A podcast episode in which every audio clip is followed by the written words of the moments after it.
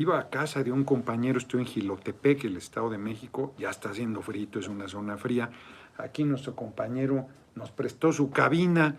¿Cómo te llamas, compañero? Antonio Alcántara. Antonio Alcántara es la cabina. Y el encargado de la unidad, Jorge Jiménez Cantú. Eh, Es el encargado del auditorio, le llaman la unidad, es el auditorio Jorge Jiménez Cantú, auditorio del pueblo, un exgobernador del Estado de México. Yo lo conocí, estaba platicando ahorita en la charla aquí en Quilotepec, que lo conocí siendo estudiante de preparatoria yo. Él era gobernador del Estado de México y fuimos a Toluca.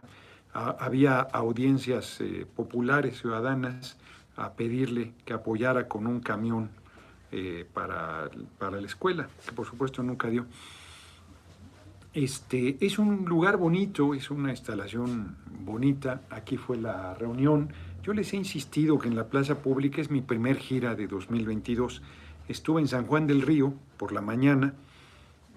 Buena reunión, que tampoco fue en una plaza pública, porque me dicen, este, los compañeros andan ahí hechos bolas y entonces no hacen las reuniones en las plazas públicas, que es donde debe ser, porque como su nombre lo dice, es el espacio del pueblo.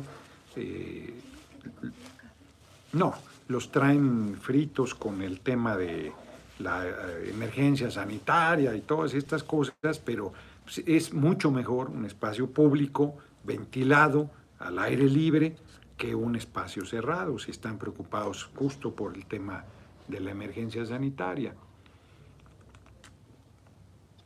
Ahí me encontré está en las redes. ¿Cuántos, cuántos están cobrando por el reemplazamiento en, en- en Querétaro? Creo que 2.500, pero 2000, creo que 2.500 pesos de reemplazamiento que impuso el gobernador Curi, gobernador Paniaguado, y que yo les decía, oigan, en campaña les dijo, les dijo que iba a hacer ese cobro. Pues claro que no, claro que no, porque como se los dije yo, viven del pueblo y traicionan al pueblo. Yo les dije en su momento, cuando aumentaron el IVA de 15 a 16, 2009, septiembre de 2009, les dije, este, le dijeron a sus electores en campaña que le iban a aumentar los impuestos, no, no les dijeron, les dijeron que les iban a dar una puñalada, no, no les dijeron, porque si le hubieran dicho eso, no estarían ahí, no habrían sido elegidos. Se, se- le dicen a la gente lo que quiere oír, por otro lado compran el voto, dan dinero, dan despensas, los programas sociales. Aquí ahorita estábamos hablando de la tarjeta rosa que dan a mujeres, a todas no, solo algunas, es clientelar, 1.600 cada cuánto. Solo dice eso, que va a iniciar el proceso. Billete. Ah, no, después estoy hablando de la tarjeta rosa. Ah, reemplacamiento. Billetes eh, MX antiguos. Escuché la charla hace un rato y no cabe duda que dejaron un pensamiento del PRI. Exacto, solo faltó que eran que no están haciendo nada en el tema COVID. Exacto, La tarjeta rosa son 2.400 cada dos meses. 2.400 cada dos meses. Algunas mujeres solamente. Clientelar, ahí sí, con el control. Entonces, sí, les metí una regañada ahorita, porque ¿qué daño hace la cultura política priista dominante de que dame, dame, dame, dame, dame, dame para esto, dame para el otro, dame para esto más? Es terrible, es terrible porque es cierto cárcel a los vendepatrias que regresen lo robado, nuestro próximo presidente. Es cierto que para generar un piso parejo de desarrollo de la gente, pues tienes que, los países desarrollados tienen este, apoyos, tienen programas sociales, tienen derechos, tienen eh, mecanismos de redistribución de la riqueza que ayuda a enfrentar eh, carencias, dificultades, injusticias, desigualdades. Tú no pierdes el empleo porque te dé la gana. Pues, si hay un problema de crisis económica, ahora que hay un cerradero de empresas por el tema del bicho que pararon la economía del mundo, pues tú te vas a la calle no porque has escogido, no porque no quieras trabajar, y encima tienes que estar eh, metido en tu casa. Bueno, pues los países que tienen una estructura social de apoyos económicos, se empobreció la gente, pero por lo menos ahí tienen un ingresito. Pero en un país como el nuestro, que destrozaron las pocas instituciones de redistribución de la riqueza que había, porque cada vez le metían más a los programas clientelares, ellos sí, el PRI primero y el PAN después, que siguió con esa política clientelar, porque eso permite la manipulación. A nosotros nos acusan de políticas clientelares, pero es universal. O sea, el apoyo a adultos mayores, no estamos viendo si votan por nosotros o no votan por nosotros. Pues hay un sector de adultos mayores paneaguados, priistas, que, priistas de toda la vida que no van a cambiar, o de otros partidos. Bueno, pues ahí, este, ¿cuál clientelar? El apoyo a las personas con discapacidad era de un segundo nacido a 29 años. Los que son de, un segundo nacido a 18 años, 17 años con 11 meses, no votan. Y es un sector importantísima de la población que necesita ese apoyo porque tienen una discapacidad. Pues se les da a todos, no votan. Hubiéramos escogido de 18 hacia arriba, si hubiera un interés electoral. No, era un interés humano del compañero presidente. Y ahora ya le va a llegar a todas, a todos. Quiere la gente los programas que había, más los programas nuevos, más, bueno, pues así no se puede. Pues no hay dinero que alcance, además. Si no logramos abrir las universidades a todos los jóvenes, todavía no logramos que no haya ni un joven rechazado en las universidades públicas no hemos alcanzado ese objetivo. No hemos alcanzado el lograr atención médica. Estoy viendo porque me, llené de tinta, quién sabe qué agarré. Entonces ahorita vi aquí una rayita y pensé, a lo mejor es la caja, porque ya estaba en la basura. Yo creo que es el... Sí, porque está pintada. a lo mejor es la caja. Con la que te estás recargando. Sí, bueno, pues ya. Entonces, no, no les hago la historia larga, o sea, hay, hay muchísimas necesidades, muchísimas, de caminos, de escuelas, de hospitales, de este, puentes, de diversa infraestructura. Claro que lo hay, de apoyo, caminos para sacar la cosecha, de apoyo a los productores del campo. No, no, o sea, hay, están exigiendo los micros, pequeños empresarios. Pues claro, no, no, o sea, necesidades hay, a pasto. El PRI y el PAN, pues, no, solo sus cuates le daban, solo sus grupos de control. Y luego cuando ibas a reclamarle algo, no, pues yo ya te di, yo ya te pagué el voto, estás en tal programa, síguele y te lo te quito.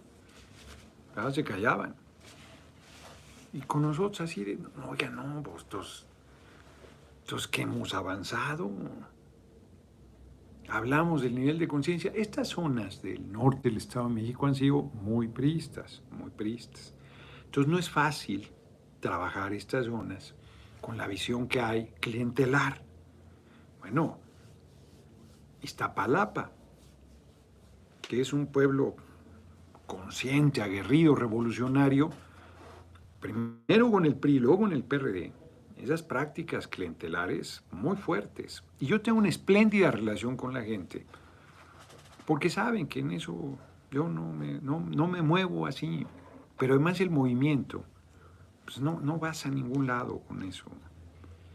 No es un asunto de dádivas. Siguen viniendo por la despensa ahí de programa, despensas. Digo, el candidato, el político que da esas despensas no se las comería. Es un insulto a la gente. Nosotros tenemos, veníamos ahorita platicando de San Juan del Río acá para Gilotepec.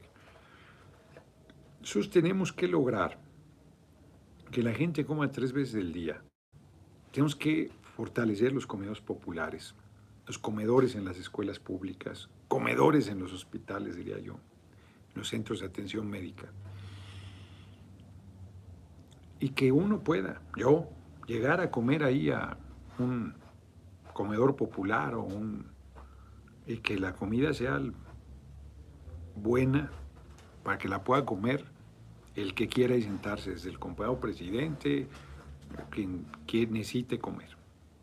Sea una comida este, bien hecha, higiénica, balanceada, nutritiva. Pues eso tenemos que lograrlo. Y tiene que llegar un momento en que eso ya no sea necesario. Son muletas. Hay que llegar un momento, es que es una utopía. Estoy terminando ya el, libro de Cosery. Él, es eh, muy escéptico, muy escéptico, pues es muy buen escritor, la verdad, vale la pena. Este, y él cree que no hay, aunque la comunidad donde fija su relato es una comunidad que es muy pobre, entonces hagas lo que hagas, la revolución que hagas, no hay nada que repartir. Él dice, no hay nada que repartir. ¿no? no es el caso de México. México es un país, esta zona, el Estado de México. El Estado de México es un Estado rico, con un pueblo pobre y con un gobierno lleno de privilegios, lleno de excesos. Yo no creo que Del Mazo sea bajar el sueldo, que se lo va a bajar. El Curi, el paneaguado en Querétaro, pues claro que no se han bajado el sueldo. Y se dan la gran vida, además tienen el privilegio, en el caso de Querétaro, a mí me tocó visitar allá Calzada cuando era gobernador del PRI, el último que hubo el PRI hace dos, eh, este sería el segundo gobierno eh, continuo, el PAN, otra vez en Querétaro. Tiene el privilegio de estar en la casa de la corregidora, es un palacio, es un lugar bellísimo, bellísimo, de los, de los más bellos del país. Eso ahí está, tú no puedes reclamarles, sería absurdo que usen, que reclamarles porque usen ese edificio. No, no, no, ese es el edificio del gobierno, esté quien esté, como Palacio Nacional. Pero toda la parafernalia de la que se rodean, Ayer comentaba yo el INE. Pues el INE, que es un órgano autónomo, autónomo, como dice el compañero presidente, independiente del pueblo, este, se dan la gran vida, la gran vida. Y pues eso no puede ser. Y entonces la gente, pues que antes no reclamaba nada, pues ahora pide todo. Está bien, pero también debe haber este, pues cierta, ¿cómo le diríamos? Pues una valoración de lo que se ha avanzado, de lo que se está haciendo. Porque de repente pienso yo en, pues yo fui niño, todos, todas lo fuimos en algún momento, y tú pides y pides y pides. Y si tú pides, total, pues que te den o no, ya tú pides, tú pides todo, todo. Y no mides, sin todo. Quieres todo y más, y lo que sigue. Pero pues, las cosas no son así. Las cosas tienen. Arcadio Barrón y López, defensor de la patria, muchas gracias. Entonces, aquí con una compañera de buena fe que además hizo una intervención al principio ahí sobre la educación preescolar, que además yo no sé quién le dijo que la queremos quitar, pues cómo vamos querer quitar si al contrario el PT está planteando la educación desde la primera infancia, desde reciben, eh, ahí sí bebés, esos sí son bebés, desde los 45 días de nacidas, de nacidos, hasta que entran a la primaria y, este, y la atención es integral y desarrollan y tienen conocimiento fuerte, se han convertido en especialistas en el tema de educación de la primera infancia. De hecho, se hace un evento al año donde viene gente de todo el mundo porque es un referente, es un referente el trabajo que han hecho los compañeros del Partido del Trabajo. Y, la compañía no sé de dónde sacó que, se quiere quitar la preescolar, pues claro que no. Y entonces insistía en la educación, los lugares comunes, ¿no? La, educación para este, la conciencia, pues sí, no, pero un pueblo 97% analfabeto hizo una revolución. La lucha también genera conciencia y los procesos educativos son importantes y de compromiso, de lectura, de conocimiento de la historia, de, de servir, de este, todas estas cosas, ¿no? Pues la lucha también. Entonces de repente pues te toca el nervio que estén planteando como si no hubiera conocimiento de las necesidades que tiene el pueblo. Pues claro que conocemos los niveles de injusticia, de desigualdad, de pobreza, pues no estaríamos en esta lucha, no estaríamos realizando este compromiso, no le dedicaríamos la vida a esto si no estuviéramos conscientes de ello. Si fuera solo el poder por el poder, por la vanidad, pues hubiéramos militado en otras filas desde un principio a conveniencia, a interés personal. La verdad es que yo soy una persona muy afortunada, pero muchísimos años, la mayoría de los años, ahorita me están recordando, muy bonito por un lado, encuentro a compañeros Jerónimo eh, de Querétaro, profesor, eh, corrido por oponerse a la reforma electoral, es la hora que no lo reinstalan. Y las autoridades federales tienen toda la voluntad y el gobierno de Querétaro, Paniagua es el que se opone con todo, porque pues, le tienen rabia, ¿no? Estaba ahí su, pareja vida, Irma, no me acordaba yo el nombre cuando la saludé ahí en, el, en la reunión, ya se me barren de repente, estuvo Alicia Colchado y Víctor, son compañeros que yo quiero mucho, son de primerísima, de compromiso, de, de lucha generosa. Y, este, y aquí, en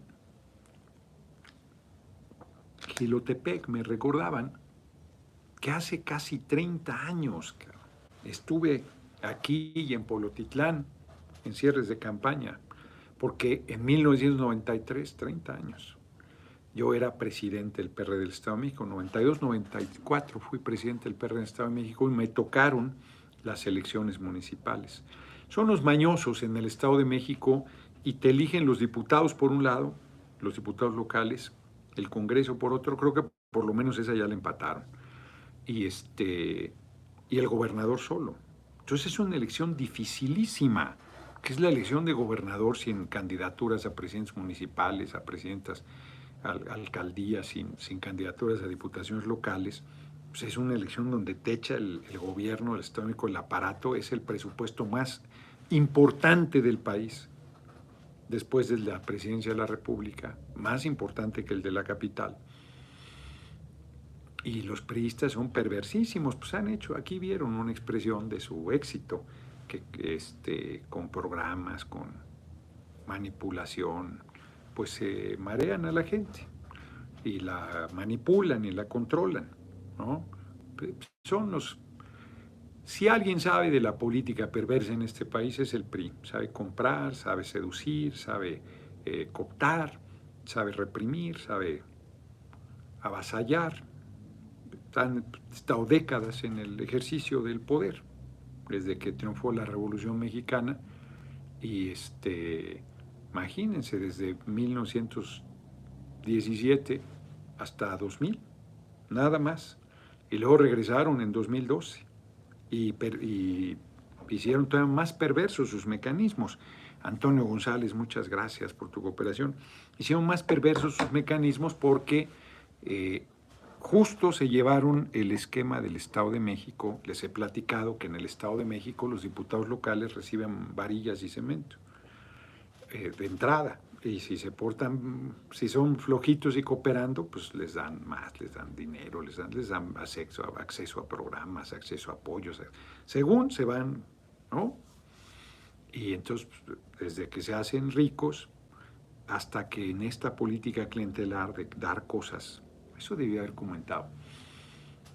Se me olvidó esa parte, que aquí es muy fuerte muy fuerte. Este es el estado clientelar por excelencia en el sentido absolutamente peyorativo de la palabra, de control, de manipulación, de este, generación de pobreza y utilización de esa pobreza para avasallarte, para controlarte, para... Te madrean y luego te dan una migaja y entonces tú debes estar agradecido.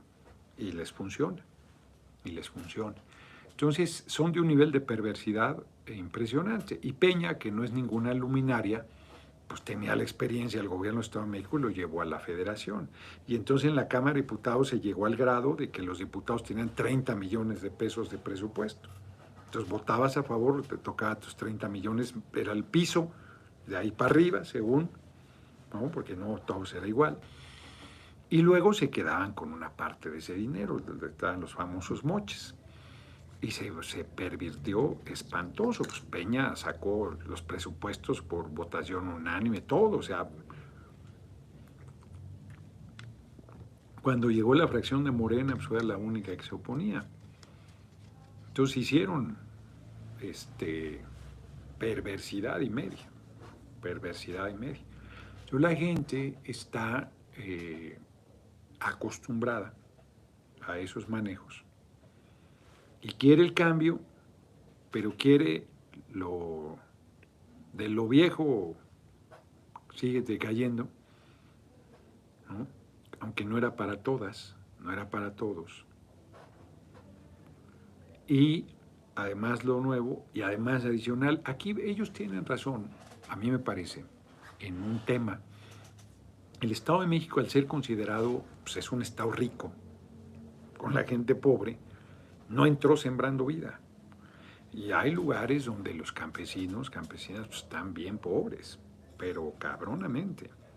Hay municipios de extrema pobreza, entonces no debió haberse metido de entrada al Estado en un paquete eh, así como si todo fuera homogéneo, porque no lo es, es un Estado muy grande y muy diverso.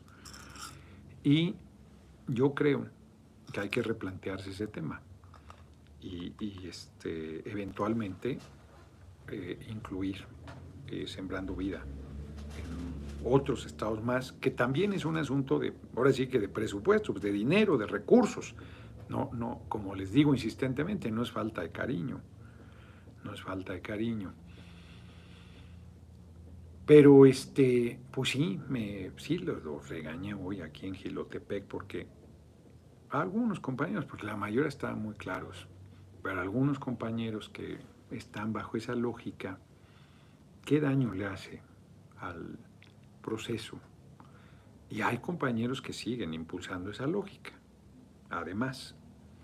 Entonces, pues es muy... Por eso también hay legisladoras, legisladores que no recorren su distrito, porque recorres el distrito y te empiezan a pedir cosas y no, no tienes, tienes nada, porque lo que hay es los programas que desde la campaña el compañero presidente se comprometió y que se están honrando, que se están cumpliendo. Entonces puedes, donde no está llegando, ah, caray, como que no está llegando, ¿qué pasó aquí? Pero este, esto de proyectos, y aquí tengo un proyecto y y necesitamos una, que sí la necesitan, además, pues, pues, una carretera, pues claro que la necesitan. Ahorita me habló alguien de Oquilan, del Estado de México, cuando venía para acá, para Quilotepec, comentándome que, este, pues eso, que hay una carretera que tiene 30 años que no, no le meten mano y va a la cabecera municipal. Se hace una hora y cuarto yo creo que más porque me dijo, porque me invita. Entonces me había dicho hora y cuarto para que no se espante. Yo creo que se ha de ser más. De la cabecera al pueblo. Y, necesitan esa. Pues claro que la necesitan. Es una no merecen. Pues claro que merecen. O sea, no es un problema de merecer. Pues la gente merece vivir bien. La gente merece tener un desarrollo pleno. Pues ese no es el problema. No es, no es un asunto de de méritos, es un asunto de cómo, podemos, cómo logramos una transformación de justicia social y de beneficio para la gente. Dante Salazar, muchísimas gracias, como siempre, por tu valiosa cooperación generosa. Este, entonces, de todos modos, muy importante la gira, muy productiva, porque es volver otra vez al, eh, hablando de los dos temas centrales, el INE, la gente está indignadísima con el INE y otra vez esto de la cultura política priista dominante. Piensa, pues cómo el, presidente no puede ya, pues los corre, vámonos. No, no está en su poder.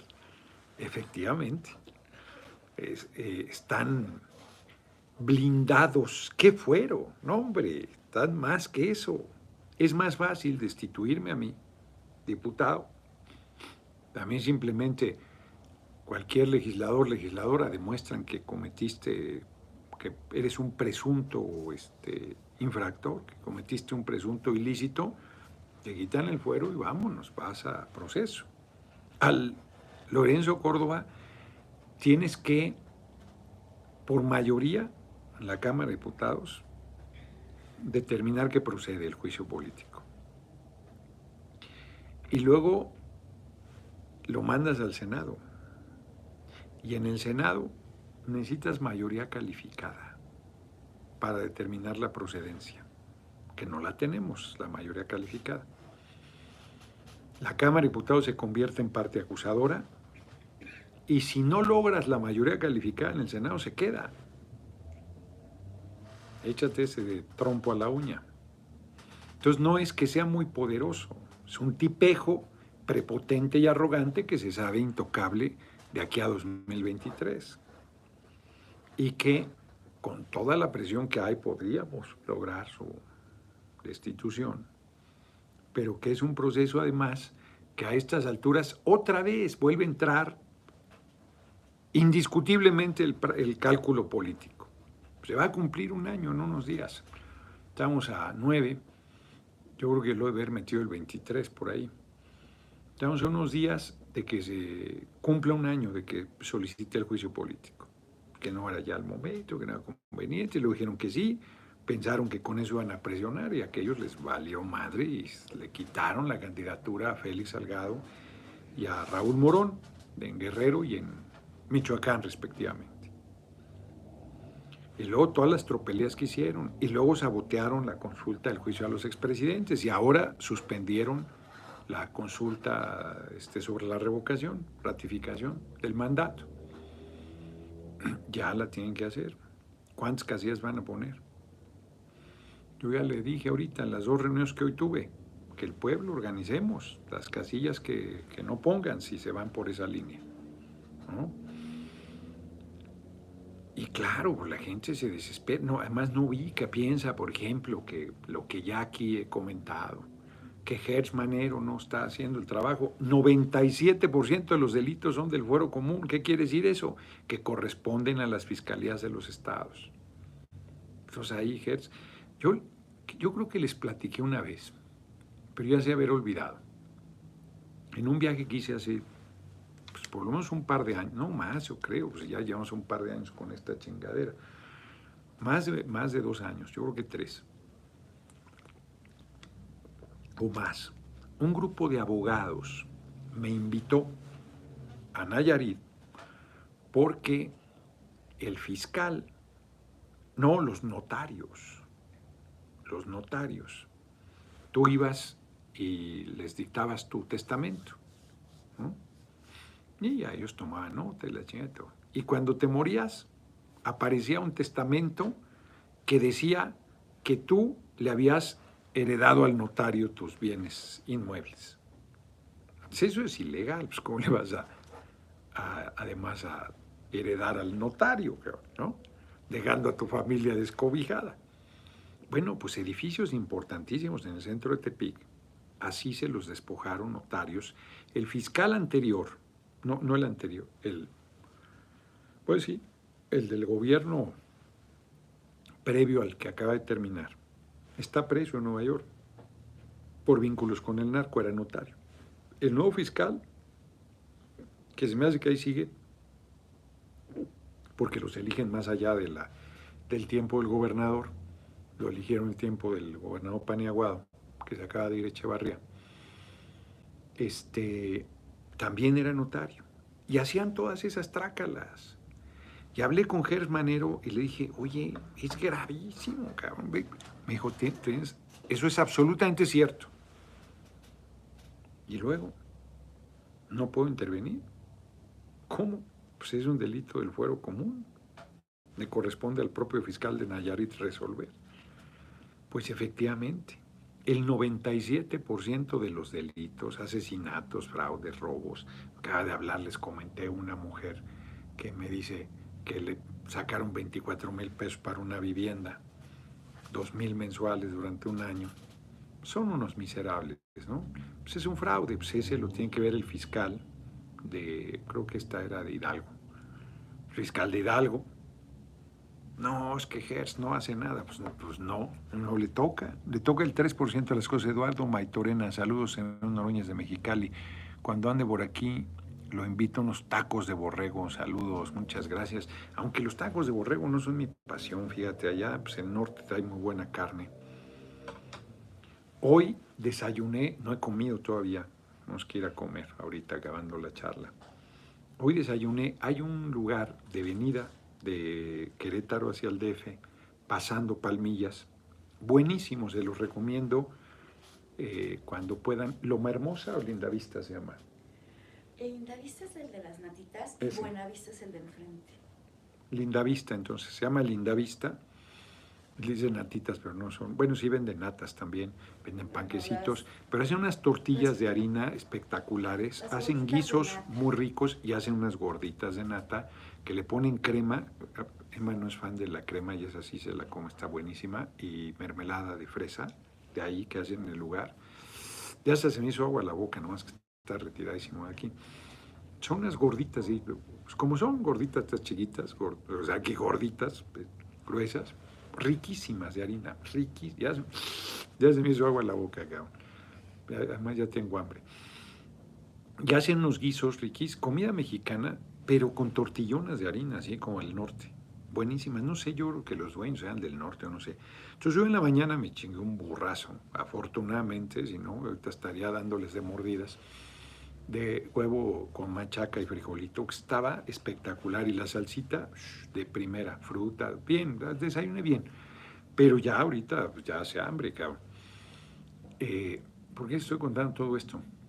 Ya ni sé, ya, ya, me, ya me distraje. En fin, Porque no has comido. Ah, por lo de que me invitó los tacos de borrego allá en, en Mexicali. Entonces allá prefiero las tortitas de harina, prefiero, ahora sí que me pongo finolis, prefiero una langosta de Puerto Nuevo con su arrocito y sus frijolitos y sus tortillonas de harina riquísimas, casi que están tan ricas las tortillas como la, como la este, langosta. Qué, qué rico se come, ¿no? Los marisquitos o taquitos de, de cabeza o de carnita asada. Hay un lugar que me hay un compañero que ya, pues ya tomé distancia porque apoyó a Hank, ¿no? La chinga, la verdad. Ahora en la elección pasada. De todos modos, mi compañera ahí, gobernadora ahí, con esto de la vacuna obligatoria, no, no, bueno. No, bueno. Es buena compañera Mariana del Pilar, pero bueno. Este, me llevó un café. Yo ahorita ya no estoy tomando café, buenísimo. Cocina chiapaneca y además cocina cotoque internacional. No me acuerdo ahorita cómo se llama el café. Qué bueno ahí en Tijuana. Unos tamalitos chiapanecos shh, espectaculares. Pero en fin, si tú dices que los tacos de borrego están buenísimos, no es mi, no, no es mi hit el borrego, ¿eh? sí como. La barbacoa, pues aquí es de borrego, ¿no? Y me, me la como, pero no, no es mi hit. La pancita de borrego me la como de la barbacoa. Y sí como ahí en el carnalito, cuando justo que vienes hacia, vas hacia Tlacomulco, está aquí relativamente cerca, habría que desviarse un poco. Este, bueno, más que un poco.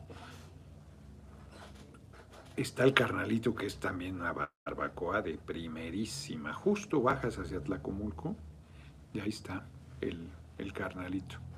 Pues esta zona, el norte, me están invitando, ¿no? de Chapa de Mota, que es una zona bellísima, boscosa. Esta zona es una zona donde el PRI ha tenido un control muy fuerte. Gilotepec aquí lo ganó Morena y lo acaba de perder. Regresó el PRI. Aquí hay un compañero diputado eh, del PRI que se porta bien en lo personal. Aquí pregunté, me están diciendo que puede ser el candidato a gobernador del PRI, Ricardo Aguilar. Fue muy gentil, me habló y me dijo que si necesitaba algo, que no sé qué. Apenas hoy me reporté con él hace rato, me dijo que iba a Toluca. Este, y bueno, pues aquí eh, pues deben tener su fuerza, porque reitero, toda esta forma clientelar perversa la tienen aceitadita, aceitadita, ¿no? Tú dices eh, tarjeta rosa, todas las mujeres, no. Entonces a todos los adultos mayores. Es nuestro dinero. Ay, el de la tarjeta rosa sale de la cartera de- del mazo seguramente, ¿no? Una, una perversidad. Es un inútil del mazo. Pero en esas cosas son muy perversos y muy eficientes. En esas cosas de control. Lamentable, lamentable. A ver, dice, debería utilizar a los estudiantes que deben hacer servicio social para funcionarios de casillas o los que salen con bola negra. Pues no, es un, es un servicio, eh, esto llama menos gastos y fraudes. Pues no, ¿cómo lo sabes? Pues igual pueden hacer Si una gente es venal, no importa si eres estudiante, no importa si estás en servicio militar, no, pues eres decente o no eres, eres honesto o no eres. Como dice el compañero presidente, no eres decentón, no, no eres o no eres. Honestón, dice él, honestón. No, pues eres honesto o no eres. A ese diputado del PRI, dígales que apoyen la reforma eléctrica. Pues sí, pues sí. Este, María Esther Ramírez, ay Rabanito, tú eres mentiroso, yo no chayote para que me digan, no le doy al diputado no le dinero, si me le va llegando y quiere que te leas fila, mi chulo, pues es al azar, hombre, porque este, que Aaron Barraza, Aaron Barraza le ha tocado varias veces que lea sus mensajes, le dice algo a Keter Amura para empezar, y él lo acaba de decir hace unos minutos, llamar a un Congreso Constituyente para recuperar los bienes públicos y rectificar las leyes. Sí, eh, justo, fíjense qué bueno que leo eso, porque hoy eh, lo planteé primero en San Juan del Río y lo reiteré aquí en Gilotepec, ya me quedó clarísimo. Después de la revocación, ratificación del mandato, quizás después de las elecciones de gobernadores, porque voy a apoyar a los más posibles, este, a todos, pues son seis, no, no veo problema. Este, voy a hacer una gira después de esa elección por el país explicando mi idea de la Asamblea Nacional Constituyente, que por ejemplo el Poder Judicial está corrompidísimo. ¿Cómo lo quitas? Pues, casi intocables, son de por vida, inamovibles. Pues en un constituyente rehaces el Poder Judicial. Hay quien dice que hay que elegirlos también. No lo sé. En el siglo XIX se hacía, se elegía a los jueces. No, no lo sé. No tengo una idea clara de cómo meterle mano al Poder Judicial. Yo no soy abogado, no,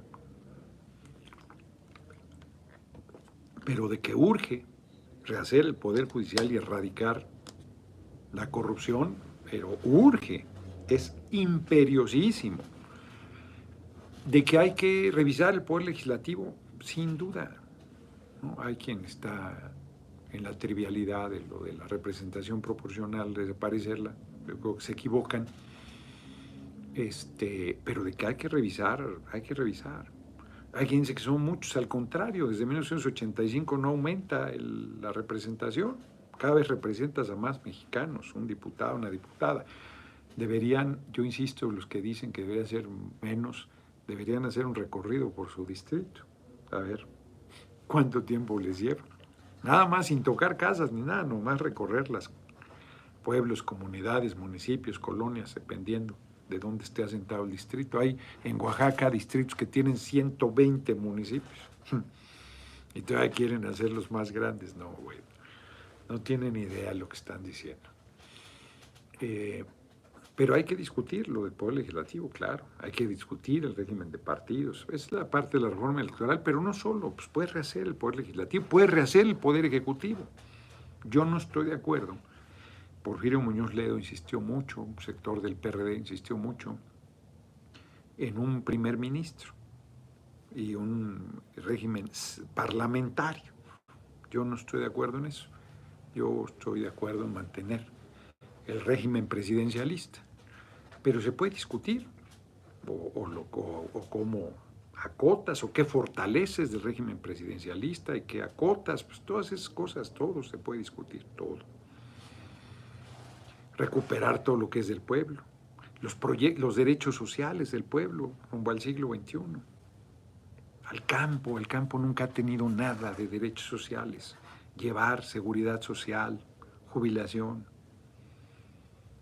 vacaciones al campo. Fíjense eso de haberlo comentado aquí. El campo que a duras penas ha tenido seguridad social limitada, por llamarle de alguna manera. Los derechos de las mujeres, ya, derechos plenos, igualdad plena. O sea, cualquier cantidad de cosas, cualquier cantidad de cosas. poblaciones indígenas. Hay un montón de temas. Checar los sueldos exorbitantes, claro, pero eso ya se resolvió nadie debe ganar más que el presidente, eso ya se resolvió. Se ampararon los que traían esos sueldos desde antes. Nosotros no nos amparamos. No fuimos a pelear que los diputados queríamos ganar más, no. Aceptamos la constitución, aceptamos la política de austeridad. Ya está en la ley. Pero los ministros de la Corte, los jueces, Poder Judicial en general, los órganos autónomos ganan 300 mil pesos en promedio, algunos más. Rosa Isela, pero Morena siempre quiere que sus candidatos ganen. Lo de Oaxaca no me gustó, tendría que haber ganado el diputado. Este, pues ganó Salomón. Ahí está reclamando esta Susana Harp, no, no, está reclamando Benjamín Robles. Benjamín, igual que Gonzalo Yáñez, grandes se vieron los dos. Salieron a apoyar a quien ganó la encuesta. Saludos Gerardo, Isaac Thompson. El pueblo de México tiene derecho a una vida digna y feliz. Claro, voy a la música de México. Como decía el, el, compañero, el gran revolucionario Ricardo Flores Magón, el pueblo tiene derecho a vivir y a ser feliz. Entonces, si está en la Constitución, ¿por qué no los va? Otra vez, porque se ampararon. Se ampararon contra el, el que no pueden ganar más que los presidentes y les dieron el amparo les dieron una suspensión provisional, todavía no resuelven en definitiva, ni resolverán. Solo vas a ganar siendo un troyano, metiéndote un partido de derecha ya que está en la presidencia de las volteas. Pues claro que no, imagínense, pues qué barbaridad eso. Pues si estamos gobernando, ¿cómo vas a gobernar desde un partido de derecha? Un primero muerto, bajo ninguna circunstancia sería yo candidato del PRI al PAN. Bajo ninguna circunstancia ni amarrado el PRI PAN PRD, ni amarrado. Eduardo Meléndez Noroña, la nota que compartió Jalife en su ex solo aparece con una expresión de extrañamiento que algunos de sus lectores le aclararon que era de años atrás. Pues él debió haberlo sabido, no creo de mala leche. Pues no sé para qué la compartió, man. O sea, es del 2019, de un priista de Coahuila. Salvador Sánchez, los amparos deben desaparecer. Pues claro que no. Solo los corruptos saqueadores de cuello blanco los usan. El pueblo de pie no tiene acceso a los amparos, sí tiene acceso. Mucha gente ha sido beneficiada, a veces te detienen ilegalmente y promueves un amparo y te toca y te dan el amparo y te tienen que liberar. Te tienen comunicado y te rompen la incomunicación. No, no, no, el amparo es una espléndida. A ver, cuando plantean, hay que desaparecer, hay que desaparecer esto, porque hay que, ay sí, pues así habría que desaparecer el país, ¿no? Pues están diciendo barbaridades, hay que hacer que las cosas funcionen como deben funcionar, el fuero como debe funcionar, el amparo como debe funcionar, la impartición de justicia, vamos a desaparecer la justicia, pues no hay justicia, vamos a desaparecer los jueces, ¿para qué los queremos? Si son corruptos, pues no, lo que tienes que hacer es que cumplan la función para que estuvieran establecidos. Aarón Barraza, Eduardo Meléndez, ya te leímos, compañero, damos chance a los demás de poner mensajes en el chat y que haya oportunidad de que los lean. Pues yo no he leído a Eduardo Meléndez. Los amparos solo para los que tienen lana. No, no es cierto. Este, fíjense, esa parte es una parte que tenemos que corregir. Mezquina. Perdón que lo diga. CG es un super compañero. Mezquina. Que es, ah, no, yo, como yo no he recibido ese beneficio, pues no te han detenido nunca. Yo sí he recibido el, el beneficio de un amparo, ¿eh? Encarcelamientos ilegales del poder. Y, mucha gente del pueblo, si llega con el abogado correcto, porque el problema es que hay unos abogados, es difícil encontrar abogados decentes, pues te sacan, te roban y te dejan ahí en la estocada. Pero si promueve un amparo es un recurso extraordinario, es una de las grandes creaciones de nuestros juristas desde el siglo XIX. Es como los abogados de oficio, vamos a desaparecerlos. Pues sí, si le pones al pueblo una verdadera defensoría para el pueblo. Urge abogados pagados con dinero del pueblo que defiendan al pueblo verdaderamente, que sea un servicio público y que inclusive ganen más en la medida que resuelven casos de manera correcta, que evitan injusticias y no desaparecer simplemente a los abogados de oficio, que como están efectivamente no sirven, se ha pervertido, pero la finalidad, el objetivo es correcto. Los amparos sí para las ratas, dice Marisabel Barro, pues no. Movimiento Ciudadano es de derecha, así es, Lucía Zambrano. Miguel Saavedra, Nubia Andrómeda, ¿sabe usted qué es anarquismo y qué es comunismo? No creo que lo sepa Miguel Saavedra. Casi nadie lo sabe, porque repiten cosas sin conocerlas, ¿no? Acá no estoy leyendo de, YouTube, digo de Facebook, porque no, no han salido, están lentos. Fibras Punks, saludos diputados, ya no entiendo por qué no se ha sabido nada, ya no alcancé a leer de qué no se ha sabido nada. Bueno, este, este pone punto después de cada palabra que van a redactar. Apocalíptico, Anemo Oroña, fue un día de mucho trabajo, sí. Desde Chiapas, un gran saludo. Usted es mi gallo para presidente. Buenas noches desde Alemania, con mucho Esteban Ávila. Diputado, dice aquí, aquí sí puedo.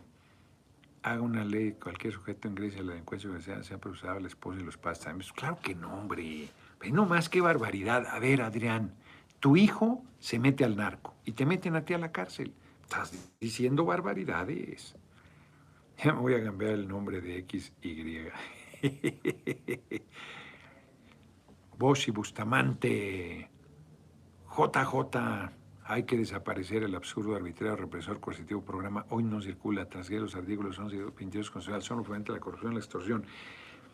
Hay que sustituir la, la este, flotilla que se vaya un tiempo de vehículos a gasolina por eléctricos y ya, entonces aparece el no circula.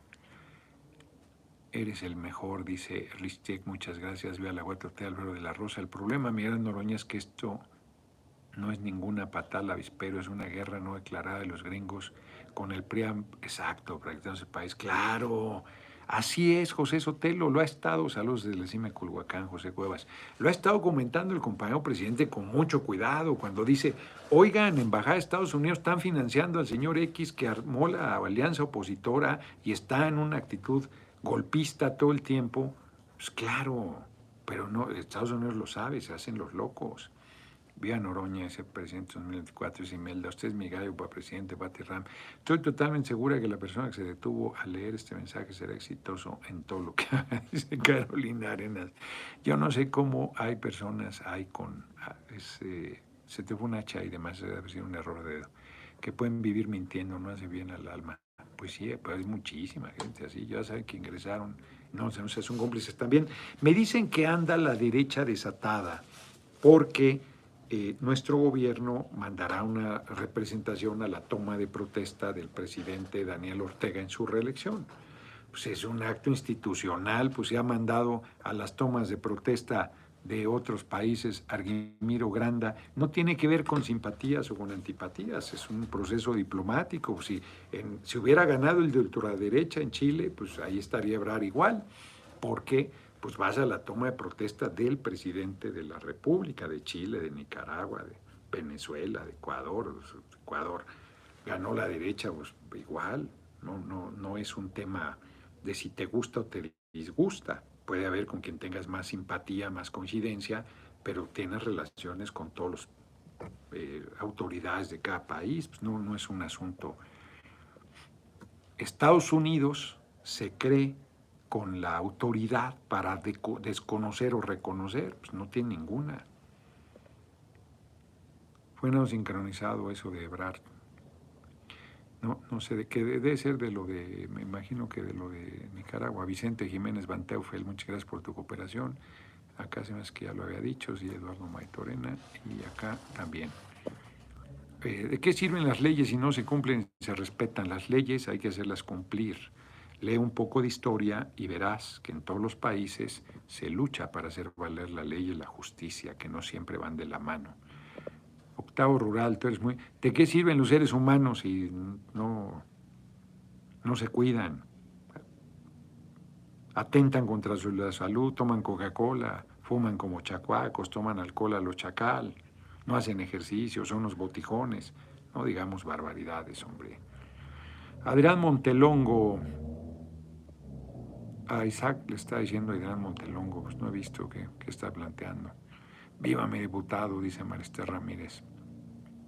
Son protocolos diplomáticos, y Barras, así es, sin importar si son del color que sean exacto. Miguel Mendoza, Noroña, ¿qué opinas sobre los candidatos que fueron elegidos antes de ser convocados? Oaxaca y otros. Pues eso es falso, pues quien ganaron las encuestas, quien ganó, lo demás es intriga. Lucila Zambrano tiene la tarea de demostrar por qué es Monreal traidor, porque si no es pura intriga. Eh, haré mi rey, señor Gao, cuando sea presidente ponga el inglés desde el kinder.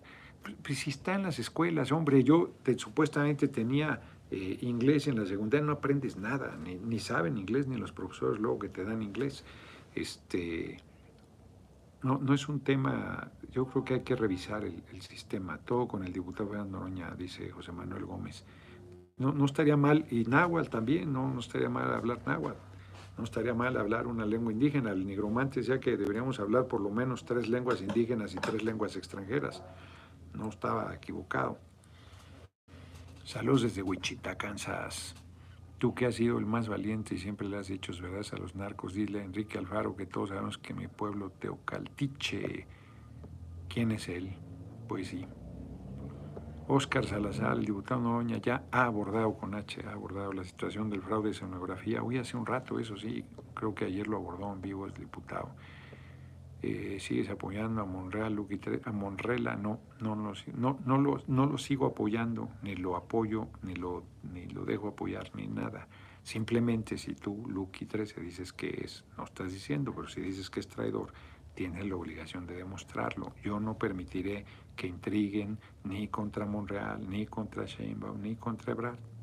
Porque si fomento eso, fomento que intriguen en mi contra. Y yo no estoy de acuerdo en esa manera. Me parece que tenemos que ser compañeros, que tenemos que ser eh, fortalecidos con C, que tenemos que ser serios y que pero hay un montón de críticas que le pueden hacer a Monreal. ¿eh? Pues yo no se las voy a decir aquí, pero hay un montón de críticas que le pueden decir.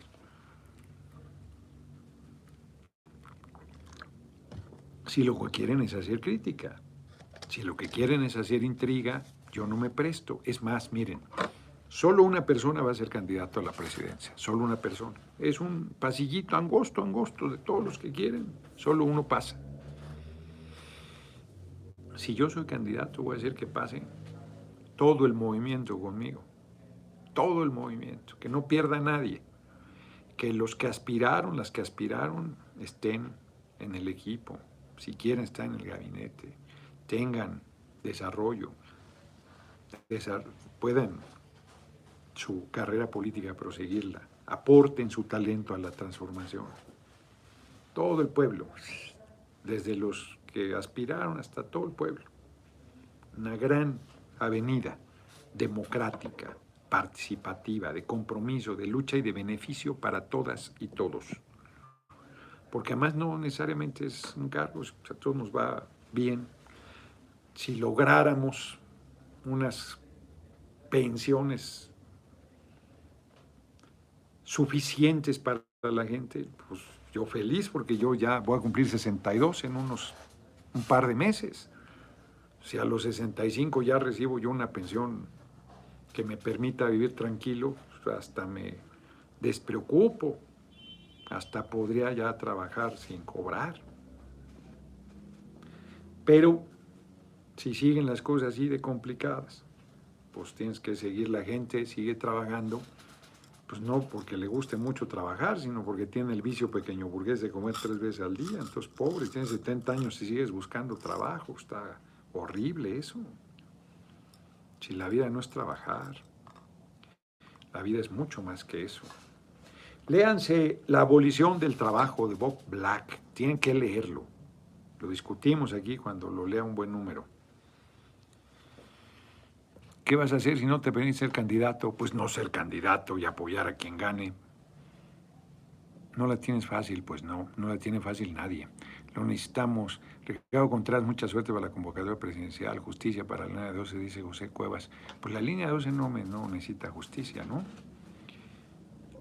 ese es una, un eufemismo. Reina Ruiz, buenas tardes. Mi futuro presidente, apoyo total aquí en Saltillo. Para usted, cuenta una servidora. El pueblo de Coahuila ya está despertando. Debo ir a, Saltillo. me debe ahí una gira este Diego del Bosque, amigo, compañero de lucha. Deberían de acusar a Borolas por la muerte del marino de Veracruz cuando dijo su nombre y después lo asesinaron. Pablo González Benítez, se van a burlar los narcos gobernados de Tamaulipas, Jalisco, Guanajuato, Nuevo León, Estado México, ya no tenemos remedio, lo tenemos que aguantar. No, claro que no se van a burlar. A ver, Todo el mundo quiere ya, las cosas ya, justicia ya, y, y sin despeinarse. ¿eh? No, no quiero hacer nada, nomás ya, ya procedan, hagan, resuelvan, acaben, enderecen. No han entendido nada, no han entendido nada. Es una tarea de todas y todos. Cada quien con su nivel de responsabilidad, algunos tenemos más responsabilidad que otros. Todos tenemos que empujar. Desaforamos al cabeza de huevo. Se ha burlado el Poder Judicial, pero no hay fecha que no se llegue ni plazo que no se cumpla. Va a terminar de gobernador y al día siguiente lo puedes detener. Se va a querer fugar. Ya se le detendrá. Este, el brinco está tan tranquilo, nadie lo molesta, ¿eh? Pero el brinco es un ampón. Ese también debe ir a la cárcel y de ese casi nadie dice nada. Samuel García ni lo toca. Tipejo. Este, y así todos los que dijiste y algunos más. Pues no, no, no se van a burlar. Decía un amigo, la justicia cojea pero llega. Hay que, este, hay que tener, pues más que paciencia, perseverancia. Que no, no es que pones un mensaje en YouTube y ya, ¿eh? Que, que- que- enorme contribución. No, hombre, ya dije en YouTube que hay que meter a la cárcel. Ay, cabrón, no, no, no, no, que hay que leer luego. Pues ya se nos acabó el tiempo y, y yo- se me hace que hoy, a ver, dejen ver, porque como andaba aquí ahora, ya se me fue y se llevó el teléfono, creo. No me dijo las efemérides, no, bueno. Creo que había algo hoy de Simón de Beauvoir. Diputado Noroña, ¿qué opina de Loretito y el Broso? Pues son unos tipejos, hombre. Están en el basurero de la historia. Calendario Ochoa, eso siempre lo he dicho a todo tiempo, por no está tranquilo, dice que apoya a Germanero. Nace el 9 de enero de 1908. Sí, un día como hoy, larga vida Simón de Beauvoir, larga vida. Yo no lo he leído, tengo que leerlo, El Segundo Sexo, que es un texto piedra de toque en la lucha por la igualdad entre mujeres y hombres, más que feminismo, igualdad. 78 años. 78 años vivió. Una gran, 14 de abril de gran, 1986. ya tiene 86, murió una gran, gran pensadora, un gran ser humano, una mujer extraordinaria. Este, ella era ella, se, se le asocia siempre a Jean-Paul Sartre, pero ella era ella, una producción literaria tanto filosófica como literaria, de, literaria. La filosofía también es literatura, pero entendemos como literatura, ¿no? Eh, novela, biografía y producción filosófica, muy importante. Escritora, profesora y filósofa francesa. Claro. feminista. Claro. ¿Fue ministra de qué gobierno? ¿Ministra de qué? ¿De cultura? o qué? Ah, feminista. Yo dije, ¿fue ministra de quién? No. Sí, no, nunca estuvo en el poder. Siempre ejerció desde la academia y desde la militancia. Sí. No, no sé, fíjense, su papel debe haber sido importante en el movimiento del, del Mayo francés, del 68. Debe haber sido profesora de esa, de esa generación. Extraordinario ser humano. Simón de Beauvoir, pues hoy es eh, día de su nacimiento. Un 9 de enero de 1908 extraordinaria, extraordinaria, pensadora. Pues nos vemos mañana, ya son la, ya es la hora. No están los libros del monje, ¿de cuál monje? Tomás Merton, no lo conozco. Dona tus aportaciones de YouTube para los más pobres, hay manera de ayuda, ese dinero extra comparte, dice Noticias Puebla. Pues compártelo tú, Noticias Puebla, si eres Noticias, tienes un canal de YouTube, ponme el ejemplo, tan sencillo como eso. Selección 64, Torruco, Chapucero, ¿quién? ¿Quieres 200 mil, Chapucero? ¿Quién sabe qué enredo tiene aquí? Está muy... ¿Cuándo viene a Teoloyucan? Muy buena, muchas gracias, el inmigrante, trabajando en Estados Unidos con mis auriculares puestos, escuchando la charla, disfruto mucho cada hora que lo escucho. Muchísimas gracias, muchísimas gracias, muy generoso en tu aportación. Qué bueno que puedes andar en misa y en procesión. Manifieste su opinión acerca de los trabajadores indocumentados en Canadá y por qué ningún trabajador legal vive en esas condiciones en ese país. Pues, ¿qué hay que decir? Que no debe haber eh, esta discriminación hacia los trabajadores indocumentados ni en Canadá, ni en Estados Unidos, ni en México, ni en ningún lugar. Y en todos los lugares los migrantes sufren el mismo racismo, clasismo, desprecio, persecución, vejación, infames condiciones de vida. Pues es, es un tema que también se tiene que modificar. Las fronteras son artificiales, hombre. A ver, nuestro país en 1846 era parte de México, lo que hoy es casi la mitad del territorio estadounidense, por lo menos un 40%. Nos robaron 60% del territorio, es una frontera absolutamente artificial. Tan lo sabían los gringos y tenían más la conciencia sobre el tema que todavía a principios del siglo XX podías cruzar la línea fronteriza sin mayor problema. Y luego se han ido poniendo cada vez más arbitrarios y particularmente con los mexicanos y con los latinoamericanos en general, pero no solamente. Algunos se salvaron en, en algún tiempo, los argentinos tenían entrada sin problema y a partir de la crisis económica también se les aplicó el mismo rasero. Son eso, conductas racistas y clasistas. Bueno, pues hoy no hay efemérides porque hoy este, ya, ya no, no me llegó la información y además reitero, yo creo que se llevó mi teléfono porque no, no creo haberlo perdido. Quién sabe qué le hice. Nos vemos, nos vemos mañana, 6 de la tarde. Mañana transmitiré desde Pueblo Quieto. Yo creo que ahorita de plano tenía yo la peregrina idea de irme a Hacienda de Galindo, que es muy bonito, pero además de que está carísimo, tendría que regresar una hora rumbo a Querétaro. Ya Emma, que solo venía por la nieve de vino, valió bolillo porque yo calculé mal y está después de San Juan del Río. Y ya veníamos con el tiempo encima acá hacia Gilotepec llegamos a tiempo perfectos, este, pues ya no, ya no hubo nieve de vino tampoco, no hemos comido, vamos a ir a comer, hace frío, aquí es frío. Estoy muy agradecido aquí con el compañero, ya nos vamos porque él nomás está esperando a que yo me salga para cerrar el auditorio, entonces nos vemos, muy, muy agradecido, fue súper gentil, nos resolvió aquí a toda madre, pudimos transmitir bien, tranquilos, sin interrupciones, desde lo que es el lugar, hay que fueron cine y esta es la cabina donde está el sonido y transmiten y todo, aquí en su mesita de trabajo nos prestó. Nos vemos mañana.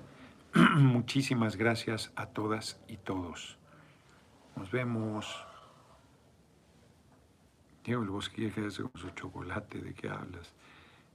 Este, eres mi gallo 2024 si Morena no te apoya en la candidatura, no, no, no iré solo por el PT. Morena, PT y Verde vamos juntos, yo no voy a ser factor de división. Nos vemos.